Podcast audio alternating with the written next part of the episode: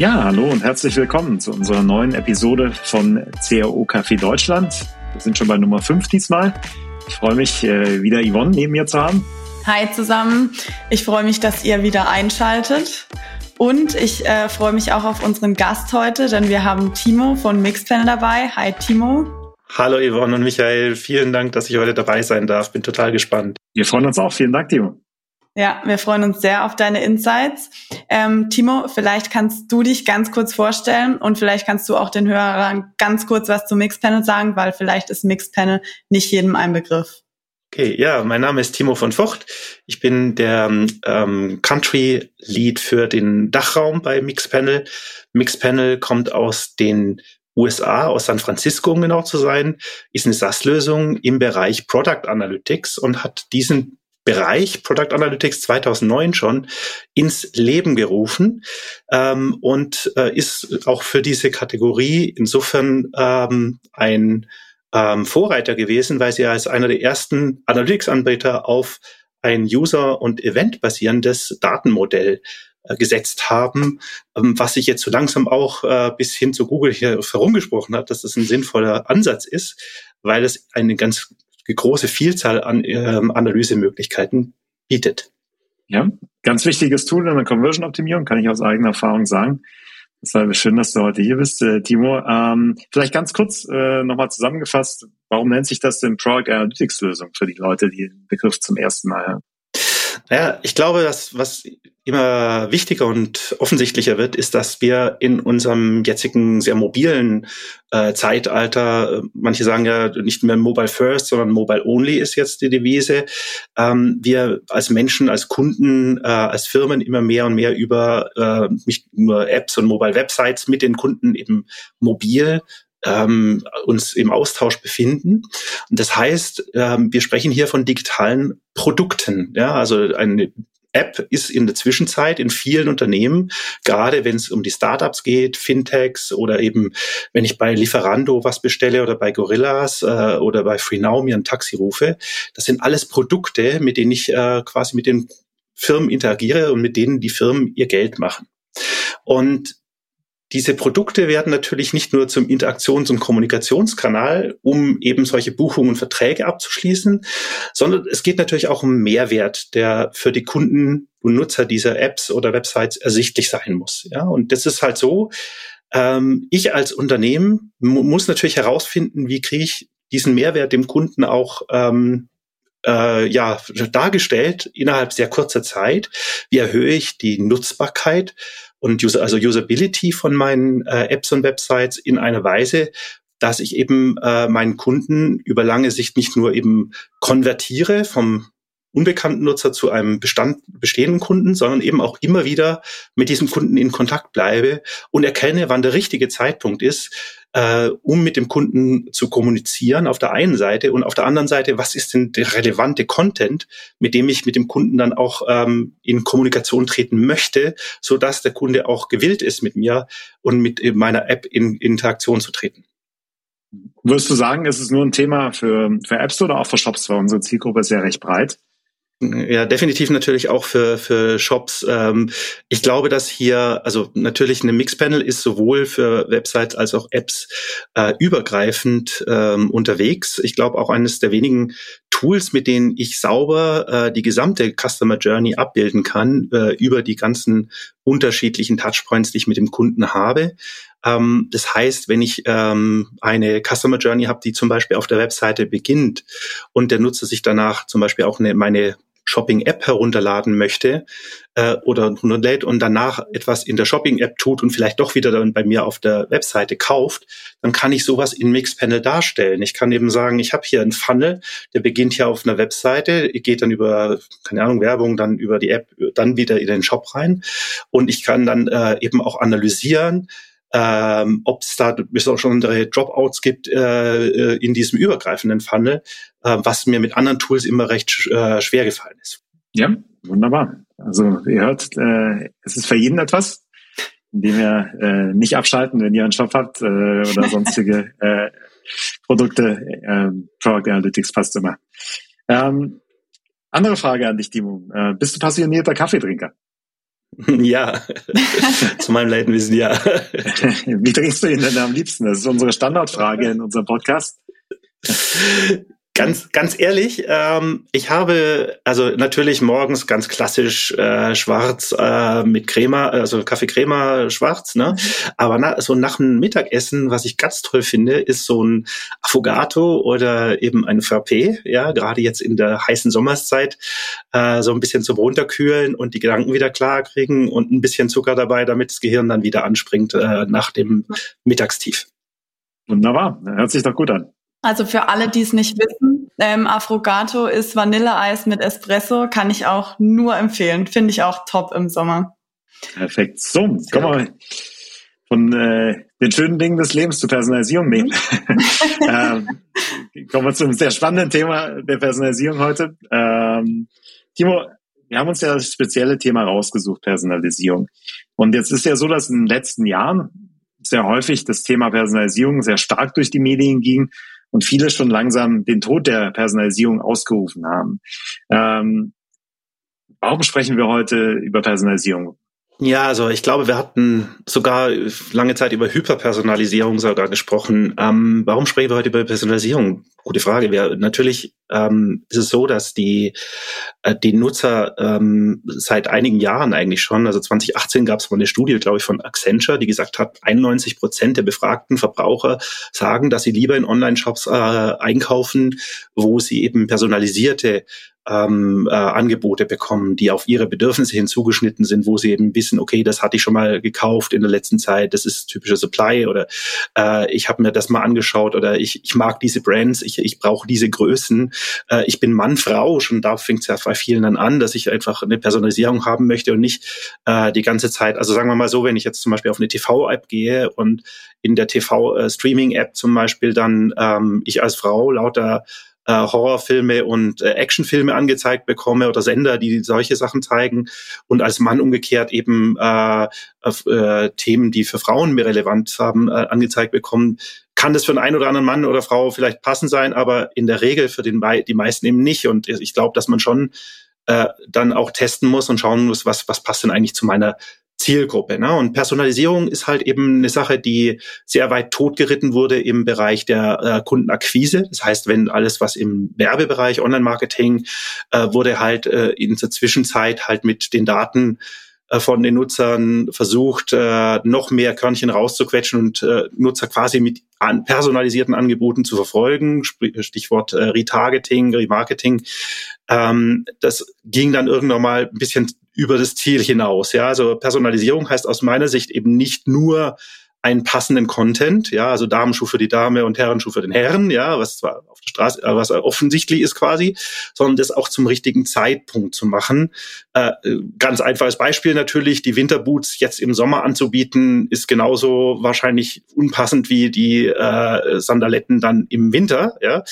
Ähm, aber das geht noch viel weiter darüber hinaus. Und was jetzt halt passiert ist, dass wir auf der einen Seite natürlich sehr, sehr hohe Akquisekosten bekommen, weil alle sich um die letzten Werbemöglichkeiten, die personalisiert sind, ähm, äh, auf den verbleibenden Plattformen, hauptsächlich Google und Facebook, natürlich äh, drum schlagen, dass sie da äh, die wenigen die wenigen Plätze jetzt da buchen können. Es ist halt mittlerweile ein Oligopol, was, was die Marktplätze angeht für, für Werbung. Ähm, das heißt, die Werbung, die Akquise wird quasi immer teurer und mehr und mehr, äh, gerade auch Online-Shops und äh, auch, aber auch andere Unternehmen entdecken, dass sie auch Bestandskunden haben und dass die Akquise von Bestandskunden, die, das Rekonvertieren von Bestandskunden zu Wiederkäufern, auch ein sehr probates Mittel ist, um seinen Umsatz zu steigern. Und ich glaube, deswegen spreche ich häufig von Post- Conversion-Personalisierung, dass man sagt, okay, ich habe jetzt hier einen bestehenden Kunden, ich möchte diesen bestehenden Kunden wieder reaktivieren, ich möchte, dass er zum äh, wiederholten Kauf oder äh, angeregt wird, dass ich vielleicht einen Upsell machen kann für meine Produkte oder dass er einfach dann uns also mein Produkt oder mein, mein Shop weiterempfiehlt. Das sind alles Maßnahmen, die kann ich relativ einfach und große, ohne große Barrieren machen, wenn ich ein gutes Verhältnis zu meinem Kunden habe. Und das funktioniert sehr stark aus meiner Sicht äh, durch die Personalisierung von Inhalten in meinem Shop, in meiner App. Klar, natürlich auch in E-Mails, das ist der Klassiker, aber sicherlich auch dann in der ganzen äh, Not Notification-Welt, also Push-Notification zum richtigen Zeitpunkt äh, und so weiter. Das sind heutzutage eigentlich Must-Haves. Ja, trotzdem sehe ich, dass ist, in, wenn ich in anderen hier in Deutschland erst gerade so langsam am Entstehen ist und wo man sich gerade anfängt, äh, drum zu kümmern. Deswegen möchte ich dieses Thema natürlich auch äh, besonders hervorheben, dass man eben nach dem Kauf, nachdem man einen Kunden akquiriert hat, umso mehr auch personalisiert mit dem Kunden im Dialog bleiben sollte. Ja, also da teile ich absolut deine Meinung. Wollte ich natürlich mit der kontroversen Frage erstmal kurz etwas triggern, aber hast du sehr, sehr gut gemacht, Theo. Ähm, ich sehe Personalisierung auch als super spannendes Thema natürlich und das äh, der Grund, warum ähm, es vielleicht als tot gilt, äh, ist aus meiner Sicht, dass es vielleicht bei manchen noch nie wirklich gelebt hat und dass eher das das Problem ist, ne? dass äh, viele einfach in der Einführung oder im Grundprinzip äh, bisher gescheitert sind. Ähm, aber am Mehrwert ähm, habe ich auch überhaupt keine Zweifel, aber auch in der Praxis schon sehr viel gesehen. Also von dem her wollen wir jetzt vielleicht die äh, die noch nicht lebenden Pferde und die äh, bereits also ich, gerittenen. Darf ich kurz die Anekdote dazu erzählen? 2005 mit E-Mail-Marketing, mhm. Dialog-Marketing mhm. äh, angefangen und äh, dann hat mir einer meiner Kunden gesagt, äh, ja, Herr von Vogt, wir machen schon personalisierte E-Mailings. Ja, und ich so, was macht ihr da? Ganz Tolles. Und so, ja, wir sind fortschrittlich. Wir sprechen den Herrn Müller mit Herrn Müller an. Ja, und wir wissen, dass wie das funktioniert. Und ich so, ja, es ist vielleicht noch nicht die volle Bandbreite der Personalisierung, aber es war damals der Anfang. Es war also, so weit ist man jetzt schon, dass man den Kunden kennt sozusagen. Das ist jetzt eigentlich mit CRMs und so weiter, sind die meisten ausgestattet, aber es geht eben nicht nur darum, ein E-Mailing mit Herrn Müller zu schreiben äh, und sagen, ja, hier ist mein Katalog, kauf was, sondern eben dann zu sagen, ich möchte dir ganz bestimmt, äh, Herr Müller, Sie haben jetzt in diesem Sommer die Möglichkeit, ähm, Ihren Urlaub äh, wieder da zu buchen, wo es Ihnen besonders gut gefallen hat, ja? zum Beispiel. Ja? Und äh, so eben einfach das Erlebnis auch äh, dann fortzusetzen, das positive Erlebnis zu verstärken, das der Kunde mit, dem, mit der eigenen Brand hat. Ja, also äh, ich finde es auch witzig, dass äh, die Leute, die Personalisierung tot sagen, in der Regel die Leute sind, die die Unternehmen, die personalisieren, mit am stärksten nutzen. Ne? Also die bewegen sich auf Netflix, Amazon, äh, Google, in LinkedIn ne? und werden jeden Tag mit äh, Hunderten, Tausenden von Personalisierungsaktionen vielleicht äh, angesprochen. Ne? Also von dem her, da sieht man so ein bisschen die Kontroverse auch Je, im Bereich. Das ist vielleicht auch ein guter Stichwort, mhm. weil du, was du gerade ansprichst, ist, dass gute Personalisierung gar nicht als solche auffällt. Ja? Ähm, ich glaube, dass vielen Menschen gar nicht bewusst ist, dass ihre Google-Ergebnisse äh, für den gleichen Suchbegriff unterschiedlich sind, sein können als die für, gleichen, äh, für den gleichen Suchbegriff wie bei, bei ihrem Nachbarn. Ähm, weil einfach Google hier äh, Rücksicht nimmt auf das jeweilige Suchverhalten und die jeweiligen Interessen. Ja? Und ich glaube, dass das natürlich ein wichtiger Faktor ist, äh, den man beachten äh, sollte bei der Personalisierung ähm, dass äh, die Personalisierung nicht aufdringlich sein darf, also nicht eben verfolgend äh, und du musst jetzt aber dieses, du hast doch letzte Woche, hast du doch bei uns äh, das gekauft, dann passt jetzt dieses unbedingt, musst du jetzt das dazu haben, sondern dass man eben es vorschlägt und dem Kunden auch letztendlich eine Wahl lässt und äh, nicht invasiv unterwegs ist. Ja, ich glaube, eine, eine gut gemachte Personalisierung fällt nicht auf, bin ich bei dir, Theo. Ähm, ich glaube allerdings auch, dass es äh, vielleicht das mit einer Gründe ist, warum viele Leute ähm, Personalisierung gar nicht als Personalisierung wahrnehmen, weil eine gut gemachte Personalisierung ja eigentlich nichts anderes ist, als ein Produkt auf den Kunden ein Stück weit zuzuschneiden oder die Ansprache. Ähm, also nicht, nichts anderes quasi als äh, User-Relevanz zu schaffen. Und ähm, das haben wir schon sehr, sehr lange im Marketing gelernt, dass das äh, sehr wichtig ist, wenn der Kunde im Fokus steht. Und Personalisierung ist eigentlich nur ein anderer Begriff dafür. Und vielleicht ist das auch mit einer Gründe, warum sich viele mit diesem Begriff noch etwas äh, schwierig tun. Ja, ich glaube, es gibt noch eine weitere Challenge. Äh, und zwar ähm, kleine Anekdote. Ein großes Versicherungsunternehmen hat äh, mit mir zwar schon ein paar Jährchen her ähm, ein Team dann ähm, Personalisierung gemacht auf der Startseite und wollte eben da personalisiert, die optimal optimiert sozusagen durch KI äh, ein äh, optimiertes Nutzererlebnis schaffen und die best konvertiert, also, also der Trigger war die best konvertierendste, ähm, den best konvertierendsten Content ganz nach oben zu pushen, sozusagen. Ein Monat später, ich kam gerade aus dem Urlaub, komme ich an beim Versicherungsunternehmen, Consultant sagt mir, wir haben das total gerockt, wir haben 500 Prozent Uplift, alles super, ganz toll. Und äh, dann komme ich beim Kunden an und der steht schon mit verschränkten Armen oben an der Treppe und äh, tötet mich gerade mit, mit seinen Blicken und ich, ich habe dann versucht herauszufinden, was los ist. Ja, wir haben jetzt gerade Ihnen das gesamte Quartalsergebnis verhagelt. Nicht so, wie ist das passiert?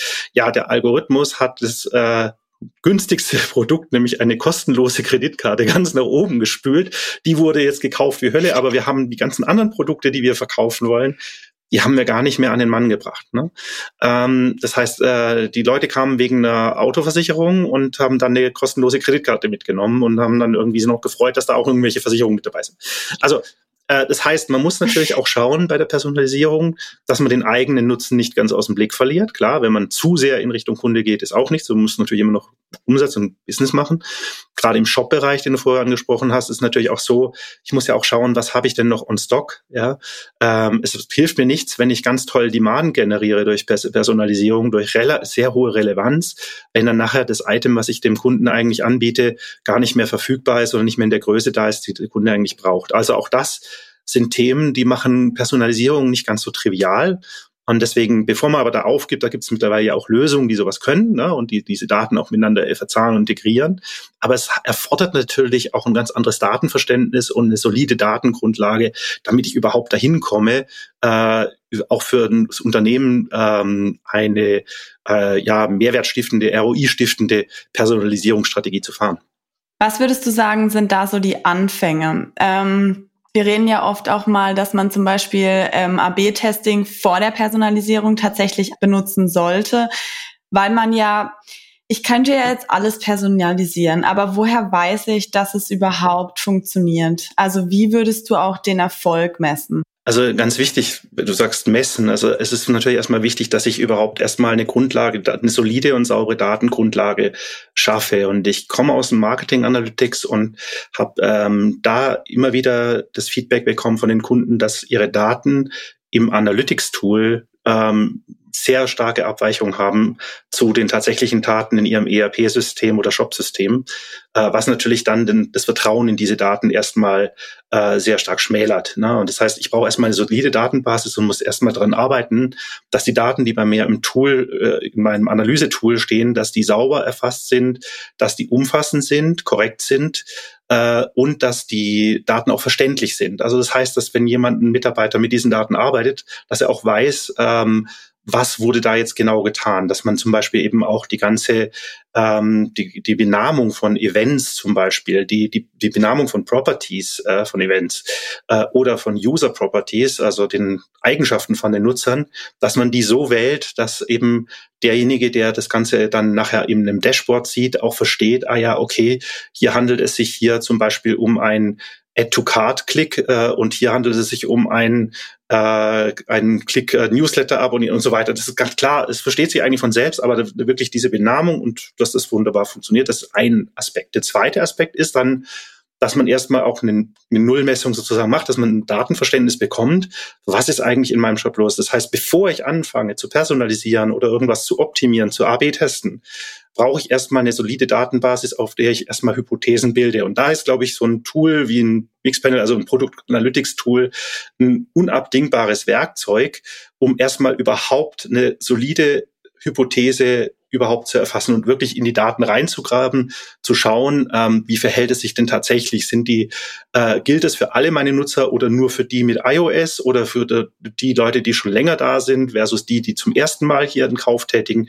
das sind alles äh, Themen, die muss ich vorher erstmal erfasst haben und dann auf Basis von den Daten erstmal eine Hypothesen bilden, dann entsprechend auch äh, meine entsprechende Personalisierungsmaße in einem AB-Test zum Beispiel durchführen mit verschiedenen Varianten und äh, dabei natürlich immer im Blick halten, dass ich auch eine Kontrollgruppe brauche. Ich muss natürlich auch schauen, dass ich immer auch eine, eine, eine Gruppe von äh, Usern eben ohne diese Maßnahmen die Seite besuchen lasse, um einfach dann während der gleichen Zeit ähm, dann auch eine, eine Referenz zu haben, äh, habe ich tatsächlich einen Uplift erzeugt. Ne? Und dann natürlich immer wieder auch Kontrollmessungen zu machen, wie hoch ist der Uplift bis hin zu einem signifikanten Ergebnis. Das heißt, ich brauche natürlich auch eine gewisse Anzahl an Interaktionen und Konversionen äh, von den Nutzern, um überhaupt dann eine, statistisch eine Ableitung draus äh, erfassen zu können. Also der Klassiker ist natürlich, dass äh, viele nach drei, den ersten drei bis 30 Klicks sagen, ha, super klasse, die Variante B funktioniert besser. Ähm, Kann aber sein, dass das sich im Laufe der Zeit nochmal komplett umdreht, ja, einfach nur Zufall ist. Das heißt, um Zufälle rauszurechnen und wirklich signifikante Ergebnisse zu haben, muss ich eben auch schauen, dass ich eine entsprechende, ähm, äh, ja, eine entsprechende Analyse fahre, wo ich dann das Signifikanzlevel dann auch äh, überprüfen kann. Auch sowas ist natürlich im Produktanalytics-Tool möglich, macht aber für die einzelnen Varianten sicherlich auch dann das AB-Testing und Personalisierungstool.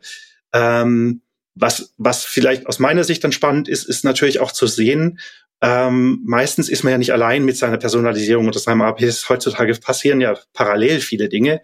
Wir haben Kampagnen, die starten. Wir haben ein neues Produkt, das auf den Markt kommt. Wir haben einen Wettbewerber, der irgendwas dreht. Wir haben vielleicht auch irgendwo was im Shop gedreht, äh, ein Feature eingefügt oder äh, äh, irgendwas an der Usability vom Shop geändert. Und all das sollte ich eben auch im, im Blick behalten, wenn ich dann nachher in die Gesamtbetrachtung gehe. Also es reicht nicht allein, äh, oftmals nur allein den AB-Test anzuschauen, sondern das sollte auch den Kontext sehen, innerhalb dessen der AB-Test ge gefahren wurde, um einfach dann besser zu verstehen, äh, die Resultate auch eben interpretieren zu können. Also das heißt für mich, äh, spielen zum Beispiel eben äh, AB-Testing und Personalisierungstools, genauso wie äh, aber auch zum Beispiel ähm, Messaging-Tools und das Person äh, und dann eben die äh, Produktanalytics sehr, sehr eng zusammen, äh, um ein besseres Verständnis äh, vom Gesamtbild zu erhalten auf der einen Seite, aber auf der anderen Seite auch, weil diese Hypothesen natürlich dann der Grundstoff sind, mit dem ich dann meinen Shop richtig voranbringe, mit Hilfe von AB-Testing-Tools zum Beispiel.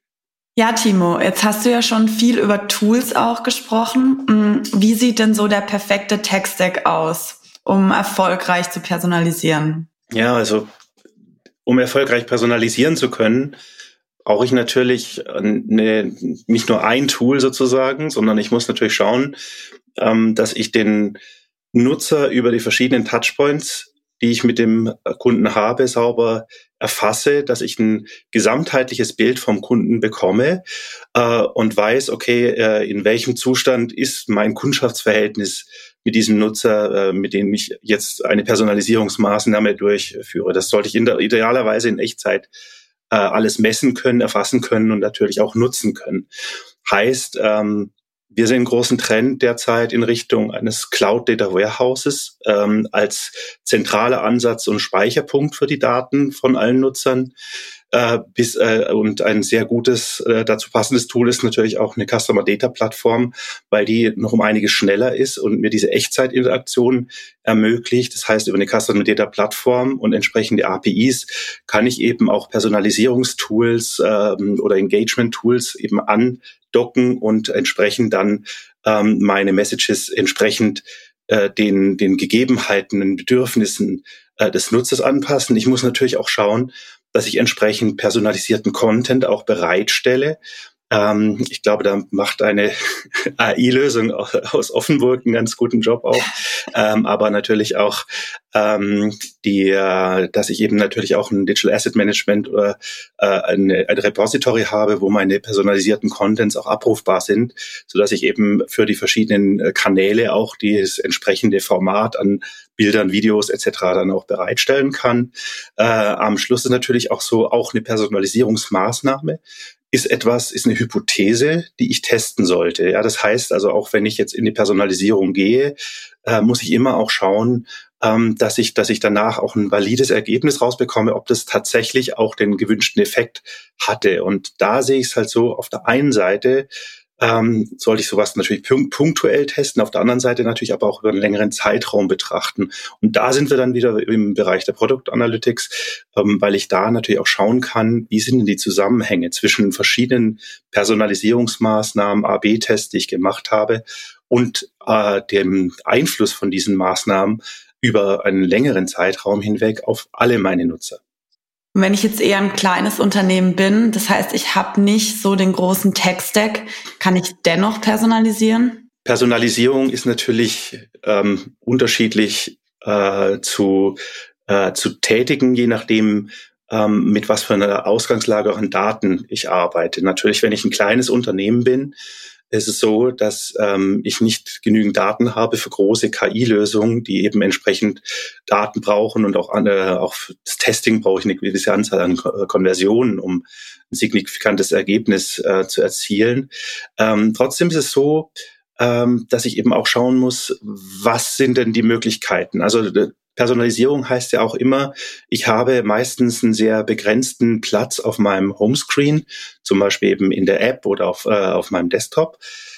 Was sind denn die wirklich relevanten Inhalte, die ich da platzieren sollte? Das heißt, äh, wie interagiere ich eigentlich auch gerade als kleines Unternehmen mit meinem Nutzer? Und da kann ich auch mit wenigen Maßnahmen und äh, mit einem geringen Aufwand oder sozusagen auch Analytics sehr viel große Hebel äh, in Bewegung setzen. Ich sollte nur immer äh, aus, auch als kleines Unternehmen anfangen, aus der Nutzersicht auf mein eigenes Produkt zu schauen. Das kann ich mit ähm, kleinen User Labs machen, die, die vielleicht also wo eine Gruppe von Nutzern sich meine Webseite mal anschaut. Die gibt es sowohl sozusagen physisch vor Ort als auch Web. Das, äh, man kann sozusagen Nutzer mieten, die sich die Webseite anschauen und dann eben entsprechend ähm, da Feedback dazu geben, beziehungsweise über die Seite surfen. Ähm, auch das sind kleinere Invests äh, oder eben Natürlich kann man ganz klassisch mit einer A-B-Testing-Lösung anfangen, ähm, in Kombination mit einer äh, Analytics-Lösung und erstmal ähm, eben mit kleineren Maßnahmen äh, Tests machen.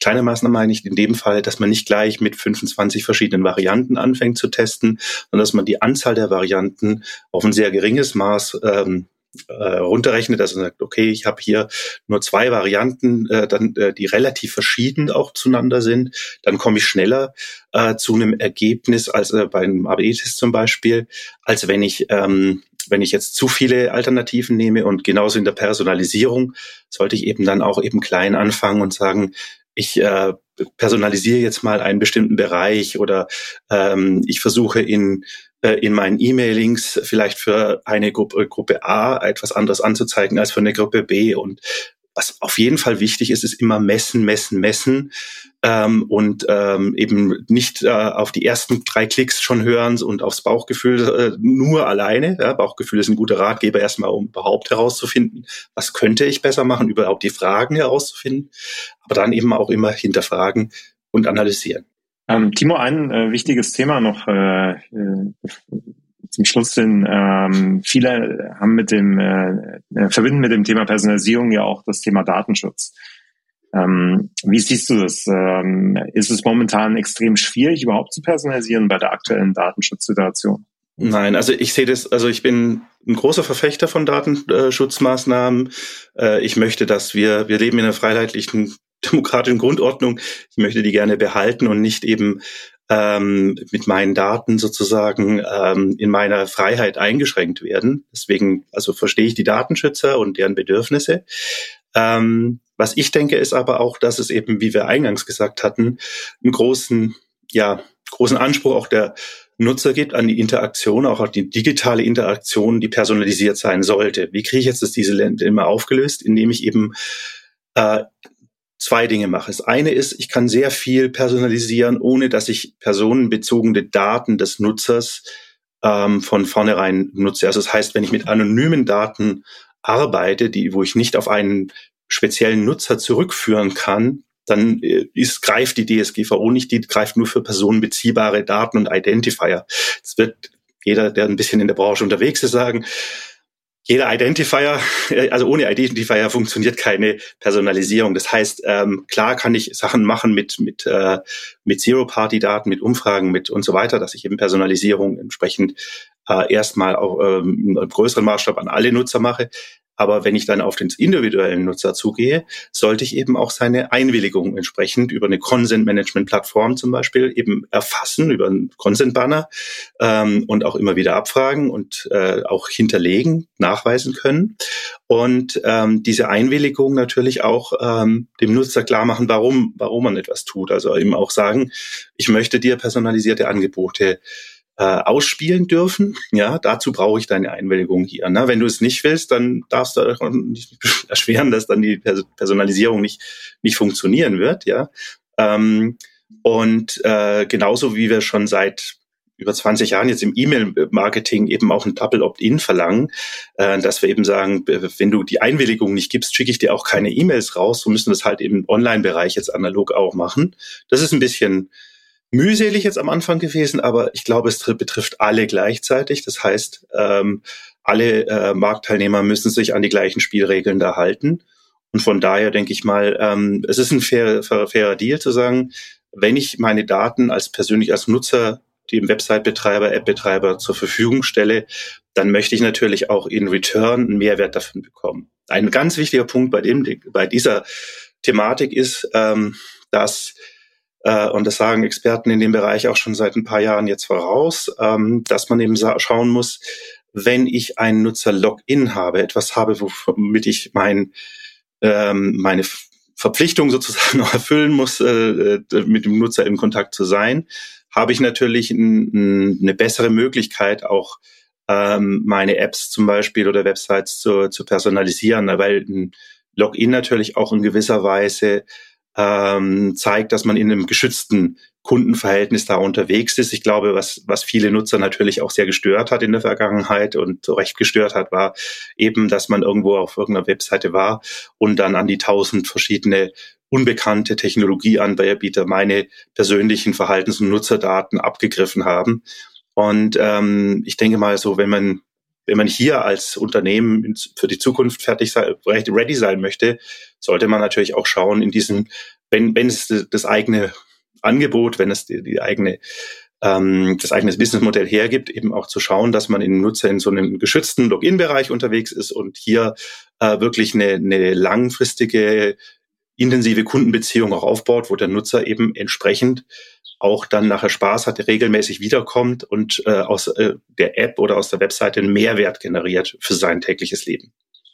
Ja, finde ich einen sehr interessanten Gedanken, äh, Timo. Ähm, jetzt hatten wir ja zu Beginn der Episode äh, gesagt, viele haben das Thema Personalisierung schon abgeschrieben sozusagen. Also ich glaube, worauf, äh, ob es wirklich so extrem ist, ja, äh, das sei jetzt mal polemisch hingestellt, aber ich habe schon den Eindruck, dass Personalisierung im, im Laufe der letzten Jahre deutlich weniger stark gewachsen ist wie viele andere Bereiche der Conversion-Optimierung. Ne?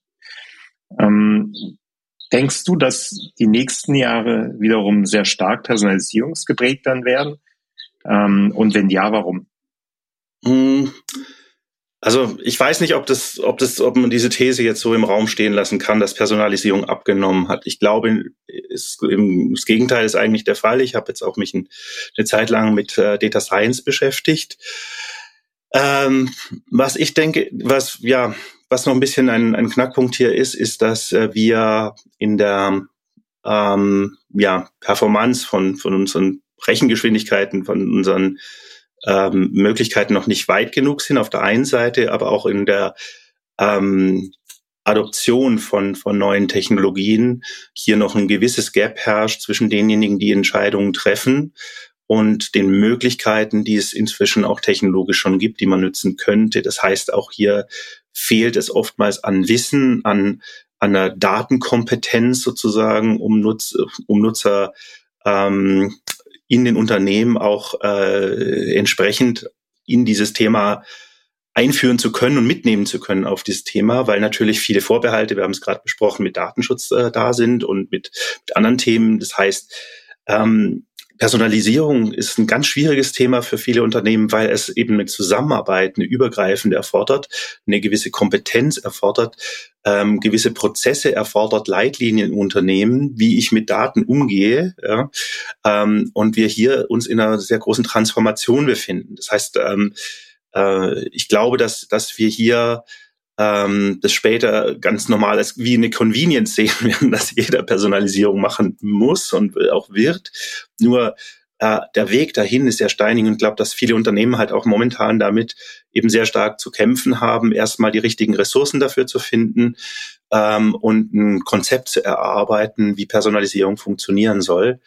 Ähm, vor dem Hintergrund, dass eben das einen neuen Ansatz in der Organisation erfordert. Wenn ich hier einen, zum Beispiel einen Top-Down-Ansatz habe mit wenigen Stakeholdern, die eben Entscheidungsbottlenecks sind, kann ich nicht in eine Echtzeitpersonalisierung, wo ich quasi in Echtzeit Entscheidungen treffen muss, ähm, rein. Das heißt, da brauche ich ein, ein Framework, da brauche ich entsprechende Kompetenzen, da brauche ich entsprechende Tools, ähm, aber auch ein Gesamtkonzept ähm, und den Willen sozusagen, den Kunden in den Mittelpunkt zu stellen. Ja, also finde ich äh, super spannend. Ja. Ich glaube auch, dass, äh, dass wir dort in den nächsten Jahren wahrscheinlich äh, sogar eine ziemliche Beschleunigung beim Thema sehen werden, weil ähm, ich, äh, obwohl ich die ja, Herausforderungen der DSGVO für viele Unternehmen auch sehe, äh, merke, dass, wie du es eben schon gesagt hast, der Trend, glaube ich, doch sehr stark in Richtung Login in den nächsten Jahren gehen wird. Und ich kann mir vorstellen, dass in vielen Unternehmen durch diesen Login auch das Thema Personalisierung wieder an Fahrt aufnehmen kann. Also ich habe so ein bisschen die Erfahrung auch in der Vergangenheit gemacht, dass sich viele Unternehmen neben der Herausforderung, die du gerade beschrieben hast, Kulturen, Kommunikation, Abläufe, ähm, auch, glaube ich, das Problem mit der Personalisierung so ein Stück weit haben, abstrakte Usergruppen anzusprechen. Ähm, ich habe irgendwie Verhaltensdaten, ich kann die Nutzer aber nicht wirklich greifen. Ne? Ich habe dann irgendwelche äh, KI-generierten Segmente, äh, die, äh, die für mich nicht greifbar sind. Und ich glaube, durch diesen Login, wenn ich dann wirklich harte User-Daten bekomme und ähm, eben auch ähm, quasi meine ganze Kompetenz aus dem CRM-Bereich etc. dann wieder zu tragen kommen kann, werden sich die Leute, glaube ich, leichter mit dem Personalisierungsthema tun, als es in der Vergangenheit getan haben. Also ist so meine These, mal schauen, ähm, wie es aufgehen wird. Aber ich glaube in der Tat, ähm, dass das Thema wieder an Relevanz gewinnen wird. Deshalb haben wir heute auch die Episode mit dir gemacht. Timo, vielen Dank dafür. Ähm, war sehr spannend. Vielen Dank, dass ich da sein durfte.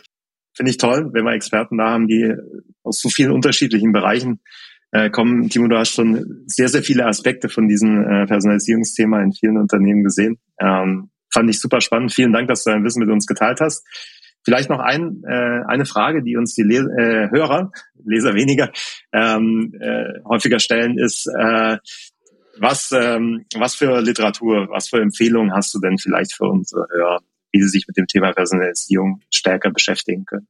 Ähm, also natürlich bin ich ein großer Fan von digitaler Literatur in Anführungszeichen. Ich lese sehr viele, viele Blogs aus dem Bereich. Äh, natürlich auch die Kollegen von Konversionskraft machen hier teilweise sehr gute Arbeit, ähm, aber auch die äh, US, US-amerikanischen ähm, Blogger in Anführungszeichen, wenn es um Analytics-Themen und so weiter geht, äh, Avinash Kaushik und so weiter. Also da gibt es eine ganze Reihe an, an Blogs. Ich denke mal, da musste man halt, das ist wirklich für jedes Unternehmen auch ein bisschen unterschiedlich. Wo, wo ist mein Wissensstand? Wo, wo greife ich da an?